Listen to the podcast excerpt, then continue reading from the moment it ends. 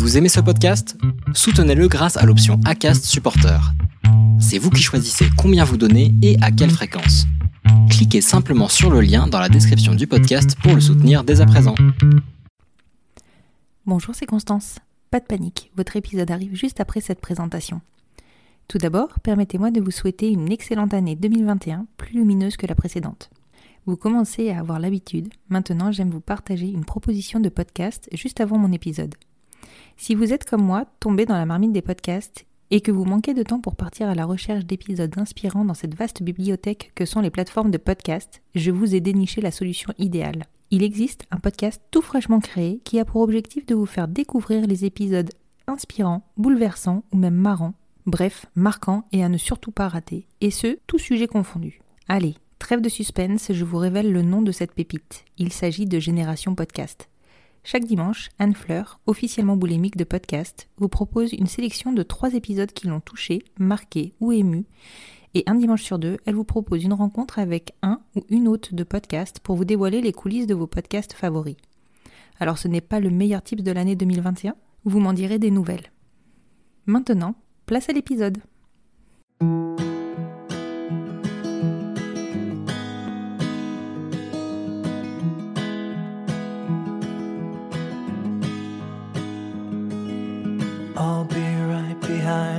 Josephine. I won't leave you waiting in between. And the cigarette you bummed from me is almost burning out.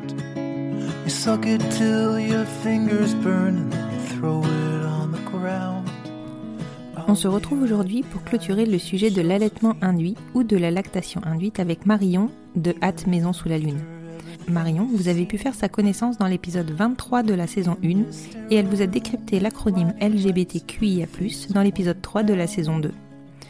Dans ce nouvel épisode avec Marion, elle nous donne des pistes et des clés pour mener notre réflexion autour de l'induction de la lactation. Elle nous partage leur vécu avec Maeva depuis l'arrivée de leur petit bout, concernant leur projet d'allaitement en duo, et finalement nous livre leur remise en question qui a conduit à l'abandon de ce projet pour mieux se concentrer sur l'allaitement strict de Marion. Le point clé à retenir de cet entretien est que le choix que vous ferez est forcément le bon, car il vous appartient, il vous ressemblera et il sera assumé. Et quand bien même vous changeriez d'avis, c'est aussi ok.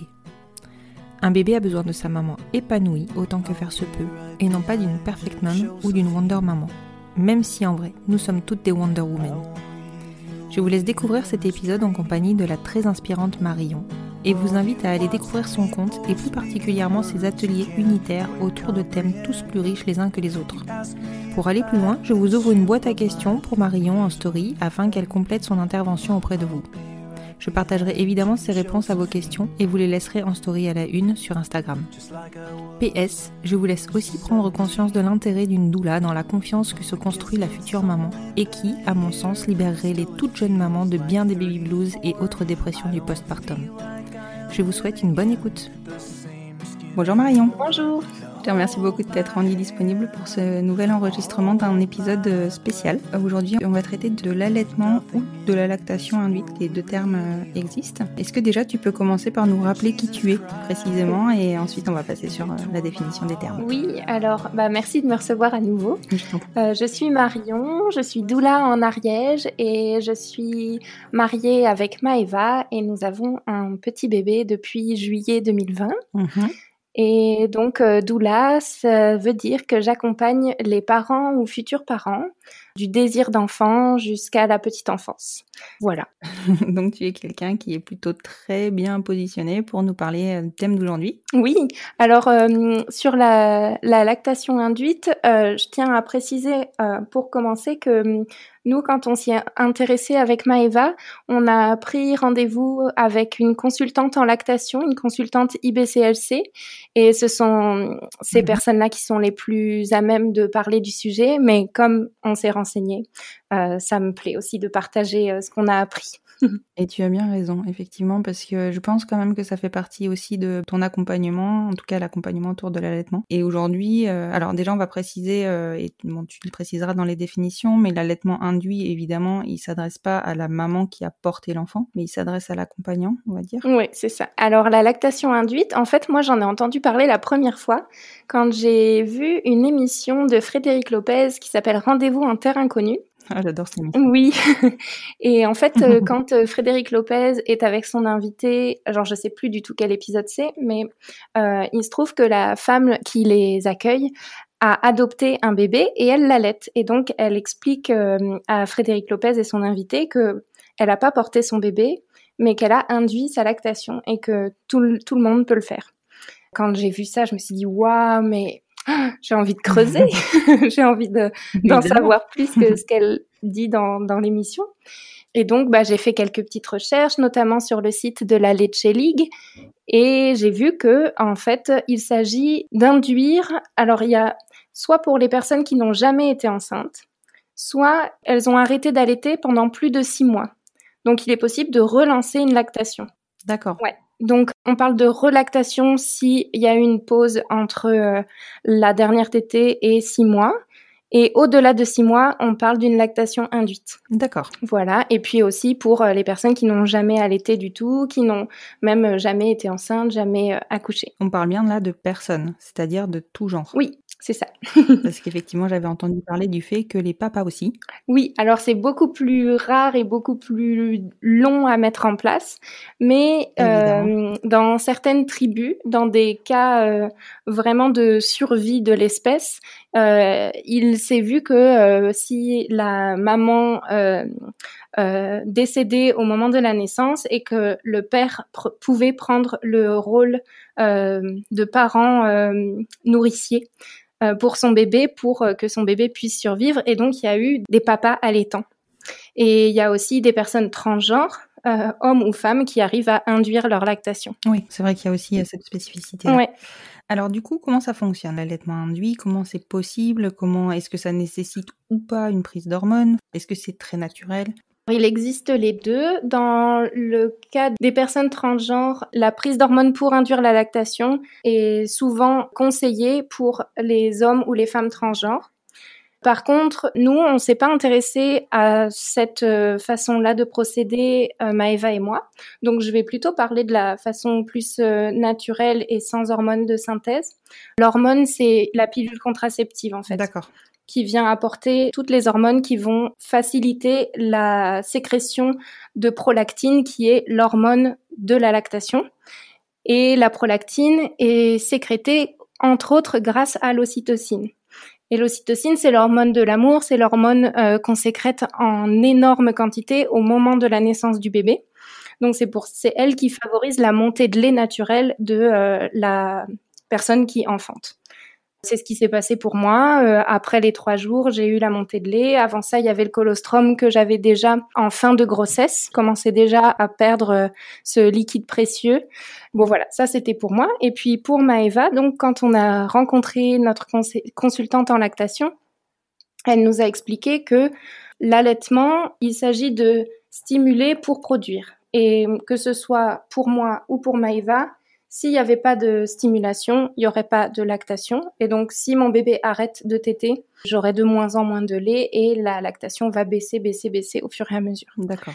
Et donc, pour que Maëva puisse induire sa lactation, ce qui nous a été conseillé, c'était de consommer des plantes galactogènes, donc qui vont permettre à l'organisme de sécréter toutes les hormones qui favorisent la prolactine. Donc, euh, le fenouil, Fenouil grec, l'ortie aussi, le framboisier, enfin, il y en a vraiment plusieurs.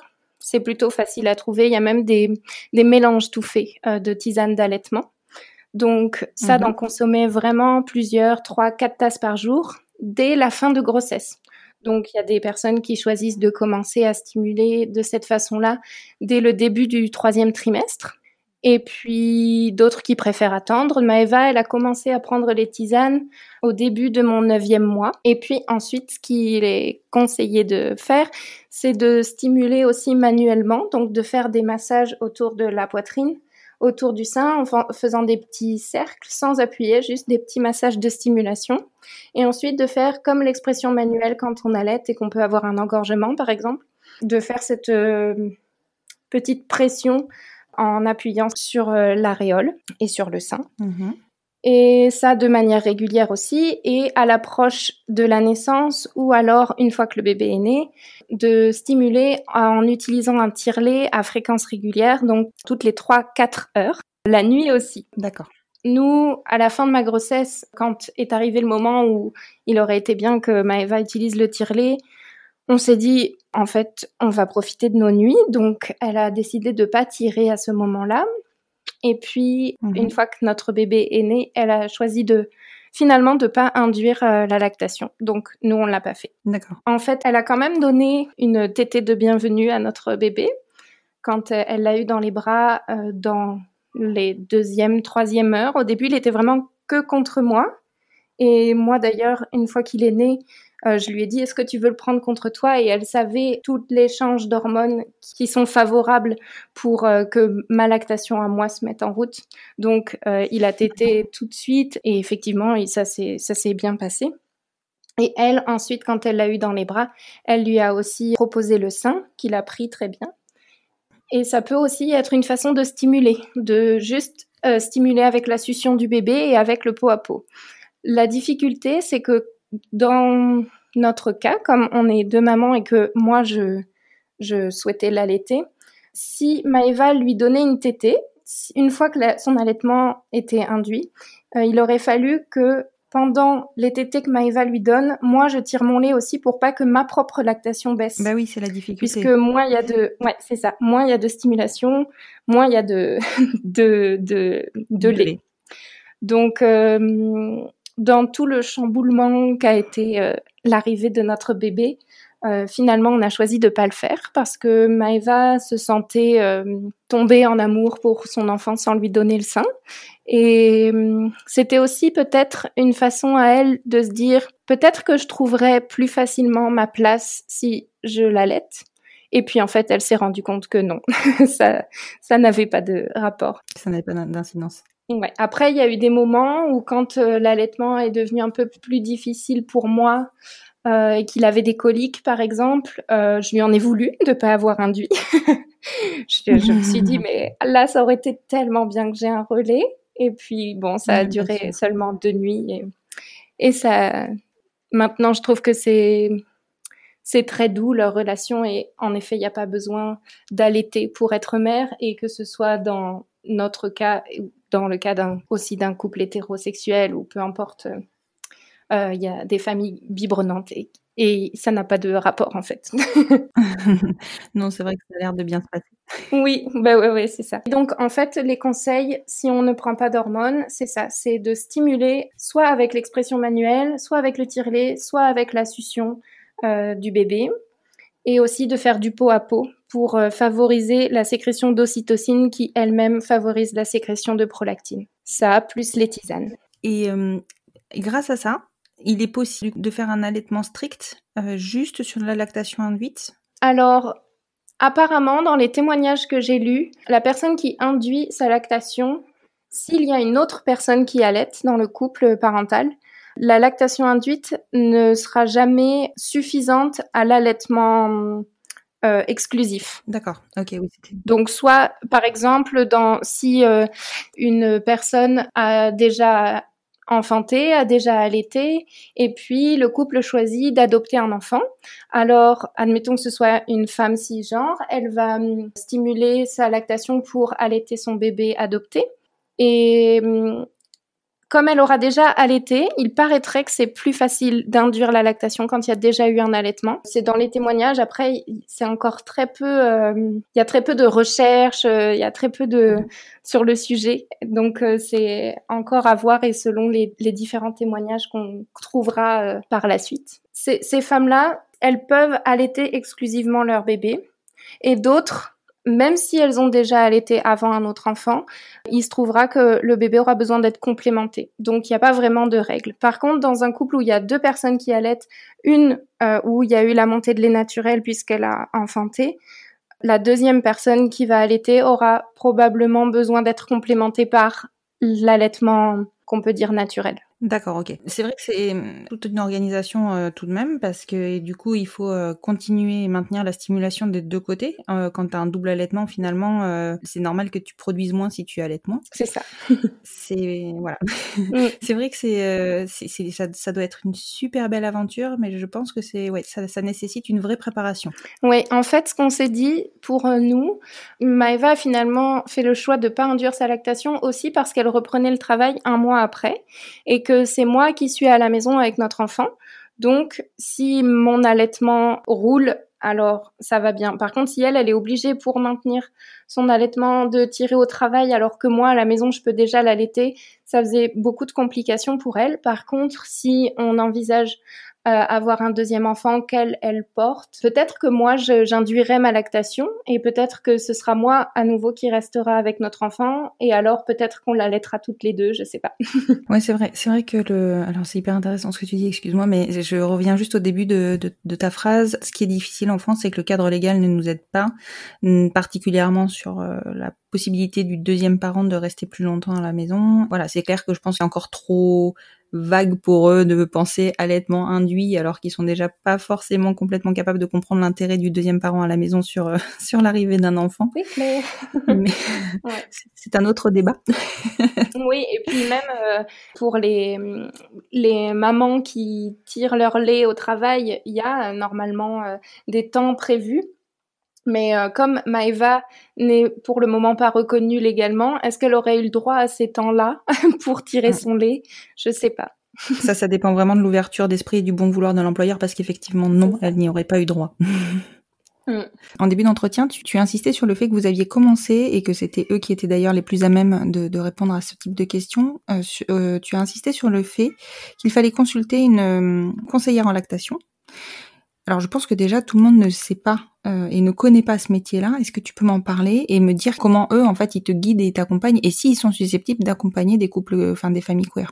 Alors, les consultantes en lactation, donc elles sont formées IBCLC. J'ai complètement oublié ce que veut dire IBCLC, mais en fait, il y a Ouais, il y a les, il y a des conseillères en lactation, il y a des marraines d'allaitement. Ça, c'est plus des personnes qui sont bénévoles dans différentes mhm. associations et qui vont, par exemple, euh, organiser des, des réunions de, de, parents, de futurs parents autour de l'allaitement et c'est des groupes de soutien en fait. Et les consultantes en lactation, elles ont une formation qu'elles doivent renouveler tous les 10 ans et euh, elles ont à la base une... Euh, en fait, tout le monde ne peut pas devenir consultante en lactation. Je crois que la majorité sont infirmières puricultrices. Mais peut-être qu'il y a d'autres corps de métier. En tout cas, c'est pas ouvert. Moi, je sais que je m'étais renseignée. C'est une formation qui dure longtemps, qui est assez coûteuse et qui est donc à renouveler, comme je disais. Mais elle, elle est pas accessible. Moi, qui suis doula, je pourrais pas devenir consultante en lactation. Il y a vraiment un prérequis en fait euh, à, à ce métier. D'accord. Et elles sont vraiment euh, ultra formées pour euh, pour euh, soutenir et donc les, les, consultations. Nous, on avait fait une consultation en visio pendant que j'étais encore enceinte et ensuite elle est venue nous voir quand notre bébé avait cinq jours pour vérifier s'il n'avait pas des petits freins de restrictifs buccaux, s'il avait des petites tensions dans la mâchoire qui pouvaient l'empêcher de bien téter. Et ensuite, je suis toujours en communication avec elle si je remarque que j'ai euh, un sein qui me fait mal ou ce genre de choses. Puis elle va soit me proposer d'aller voir une chiro, une ostéo selon ce qu'on détecte ensemble, soit elle va mhm. me donner des conseils de euh, changer de, de position pour allaiter et tout ça. Et donc, elles sont aussi formées euh, autour de la lactation induite. Dans la réalité, dans le concret, elles ont rarement affaire à des couples de femmes qui veulent induire leur lactation parce que c'est très peu connu en fait. D'accord. Nous, c'est ça, avant de voir euh, l'émission euh, de Frédéric Lopez, on savait pas du tout que ça existait. Et puis, euh, quand j'en parle autour de moi à des couples de, de deux femmes mamans, euh, c'est pareil. Elles disent, mais ah bon? Je pense que c'est petit à petit, peut-être aussi grâce à Internet et aux réseaux sociaux, qu'on va peut-être de plus en plus voir euh, des bébés allaités par leurs deux parents. Oui, effectivement. Après, c'est vrai que je pense que ça pourrait être une vraie solution. Enfin, pas une solution. Je pense que le mot est mal trouvé. Mais euh, si tu connais pas, tu sais pas que tu peux faire. Mais je pense qu'il y a des personnes qui, qui, ne désirent pas forcément porter leur enfant, leur enfant, mais qui aimeraient pouvoir le nourrir et qui, qui se disent que c'est pas possible dès lors qu'elles ne portent pas. Ouais, c'est ça. Et puis même euh, de je sais pas pour quelle raison l'allaitement peut, s'arrêter. Et puis finalement, c'est très difficile pour le parent de, bah, c'est ça que l'allaitement se soit pas bien passé ou qu'il se soit passé quelque chose qui a fait que ça s'est arrêté. Et ben en fait de savoir qu'on peut relancer sa lactation, c'est c'est magnifique et ça vient aussi guérir des fois des allaitements ou des, des, des, débuts de vie un peu traumatiques ou je sais pas ce qui peut s'être passé ne serait-ce qu'au moment de la naissance ou ça peut aussi jouer sur euh, comment se met en route l'allaitement et donc de savoir qu'on peut induire euh, peu importe qu'on quelle, quelle est notre euh, orientation sexuelle ou identité de genre. Oui, c'est ça. C'est vrai que c'est. T'avais insisté dessus au départ aussi. Euh, L'intérêt, c'est vraiment aussi cette relactation. On en entend tellement souvent parler des allaitements, des allaitements foirés. Hein, soyons clairs pour le pour le terme, c'est complètement ça parce que mal accompagné ou pas accompagné du tout, hélas, parce que bah faut faut pas se mentir, mais euh, des fois euh, le personnel médical a pas le temps de de, de nous accorder ce temps-là pour pour nourrir nos enfants c'est une vraie possibilité de, raccrocher les wagons en fait. Ouais ouais vraiment c'est il y a des beaux témoignages d'ailleurs je crois que c'est sur le site de la Leche League aussi de femmes qui ont induit leur lactation qui ont mis en route une relactation donc avant les six mois comme j'expliquais et ça leur leur permet d'avoir euh, bah, ce lien-là euh, nourricier euh, qu'elles avaient imaginé ou désiré. C'est vraiment chouette de pouvoir le savoir et de faire appel à une consultante en lactation pour être soutenue et, et pour savoir comment s'y prendre en fait parce que je crois que beaucoup de consultantes en lactation sont appelées au moment du d'un sevrage par exemple mais ça peut aussi être pour relancer l'allaitement pas juste pour l'arrêter donc c'est très beau Oui, complètement. C'est vrai que je pense que ce sont des métiers qui sont pas forcément connus, qui sont peut-être même pas forcément euh, présentés ou proposés euh, lors des cours de préparation à l'accouchement. Donc, euh, je pense que il faut vraiment qu'on arrive à, à, pareil, à démocratiser. Alors moi, je je me positionne pas plus que ça parce que je n'ai pas souhaité allaiter mes enfants à l'époque. Je pense que je referais différemment maintenant, mais bon, ça c'est une autre histoire. C'est toujours euh, une histoire de bah, de, de connaissances, hein, soyons clairs. C'est clair, c'est clair. Mais honnêtement, je n'ai pas entendu parler de ces métiers-là avant. Ouais, ouais, c'est.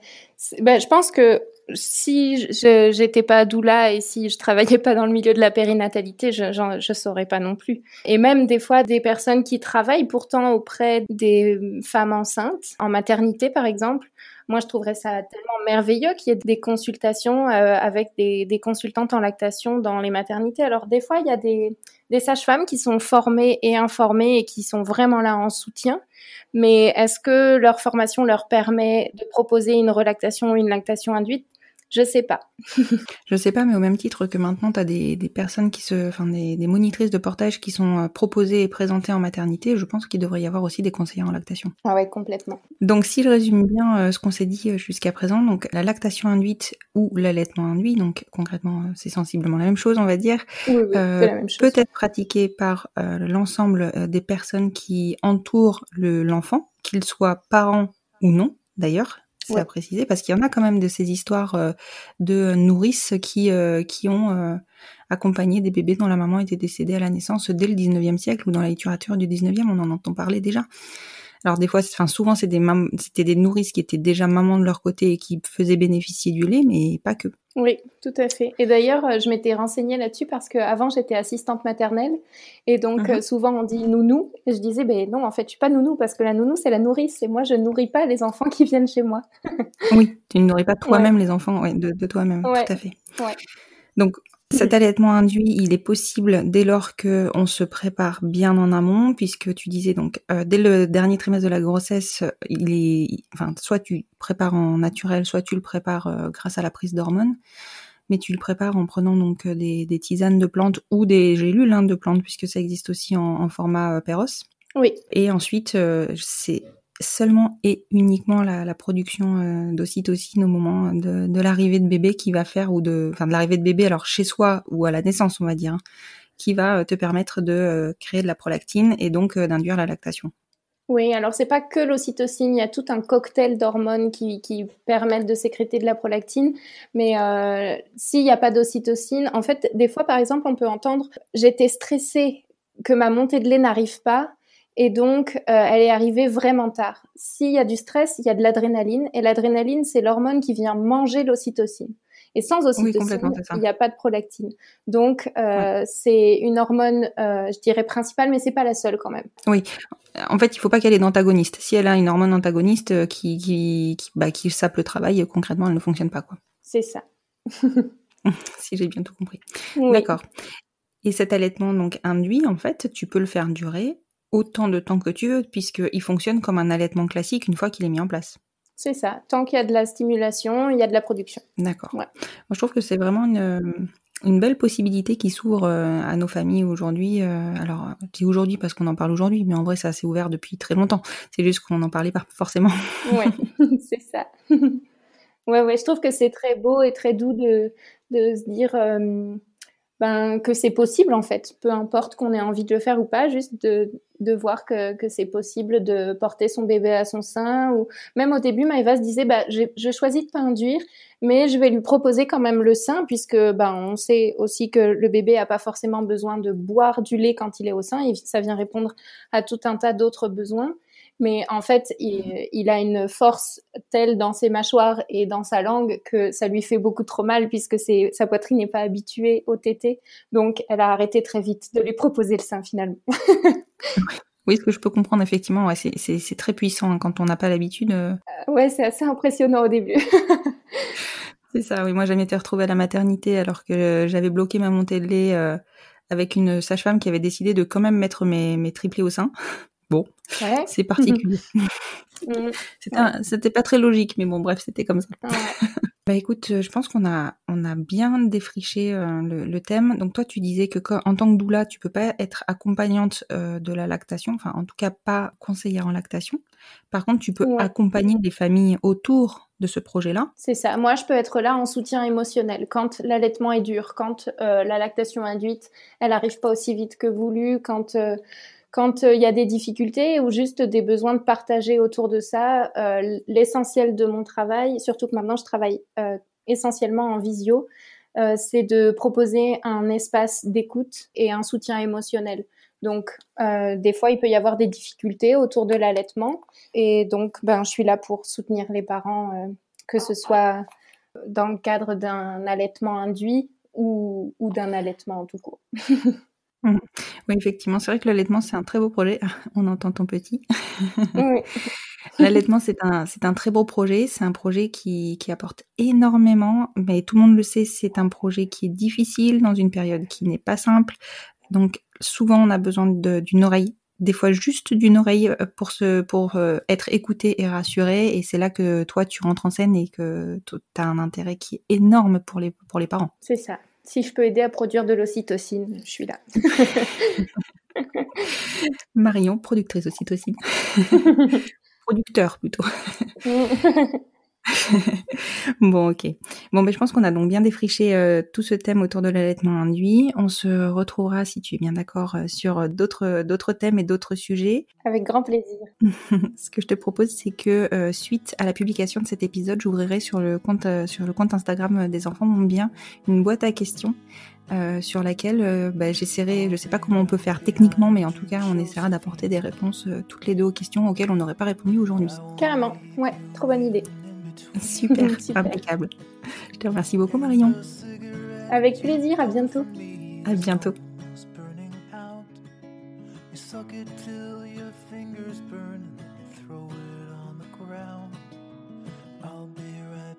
Et voilà, c'est la fin de cet épisode. Si vous me suivez sur mon compte Instagram, les enfants vont bien podcast, vous savez maintenant pourquoi il est important de laisser un avis ou 5 étoiles sur votre plateforme d'écoute. Si ce n'est pas le cas, je vous rappelle que cela nous donne de la visibilité et que cette visibilité permet de faire découvrir le podcast à des personnes qui pourraient en avoir l'utilité ou qui pourraient le partager elles-mêmes à leur tour. Je vous laisse découvrir en note de cet épisode le compte Instagram de Marion, at Maison sous la Lune, et je vous retrouve en story en fin de cet épisode afin de pouvoir continuer à poser des questions à Marion, questions dont je partagerai les réponses en story et qui resteront en story à la une sur le compte Instagram du podcast. Je vous donne rendez-vous vendredi prochain pour un nouvel épisode du podcast Les enfants vont bien.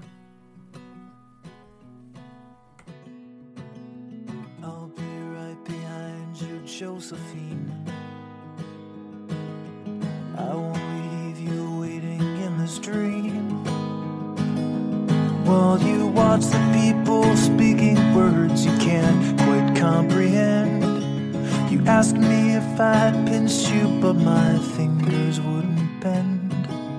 I'll be right behind you, Josephine. Just like I was when we were 17. I guess it's only been a year, but still it feels like 34. I don't feel like I am living in the same skin anymore. Now hold my hand, nothing in this world we really own. And Jesus Christ, if you tore my heart out, the only thing I'd feel is less alone.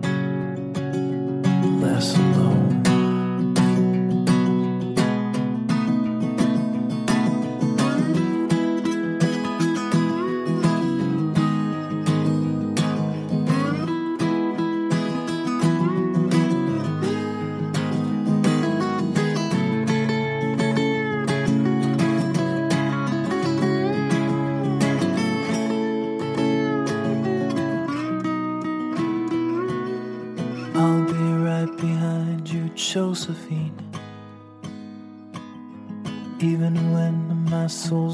Amputee. And my bleeding heart is sinking in the lake inside my chest. So I grab what I can cling to and I leave behind the rest. Now hold my hand, I'll hold my breath. There's nothing in this world we really own.